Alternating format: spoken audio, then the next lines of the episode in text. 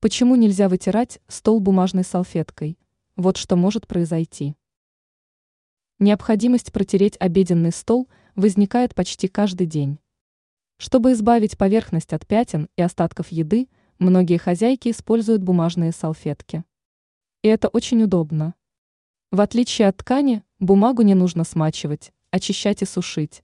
Достаточно просто выбросить тот материал, который был использован во время уборки.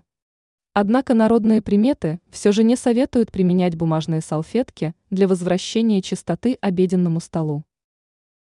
Возможные последствия этого действия. Считается, что хозяйка, которая протерла вышеназванный предмет мебели бумажной салфеткой, может столкнуться с серьезными проблемами.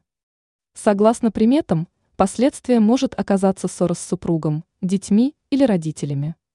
Не исключено, что конфликт будет настолько серьезным, что помириться будет непросто. Чтобы избежать такого варианта развития событий, обеденный стол не стоит вытирать бумажной салфеткой. Лучше использовать тряпочку или какой-нибудь другой альтернативный материал. Ранее мы перечислили вещи, которые привлекают удачу, когда находятся в шкафу.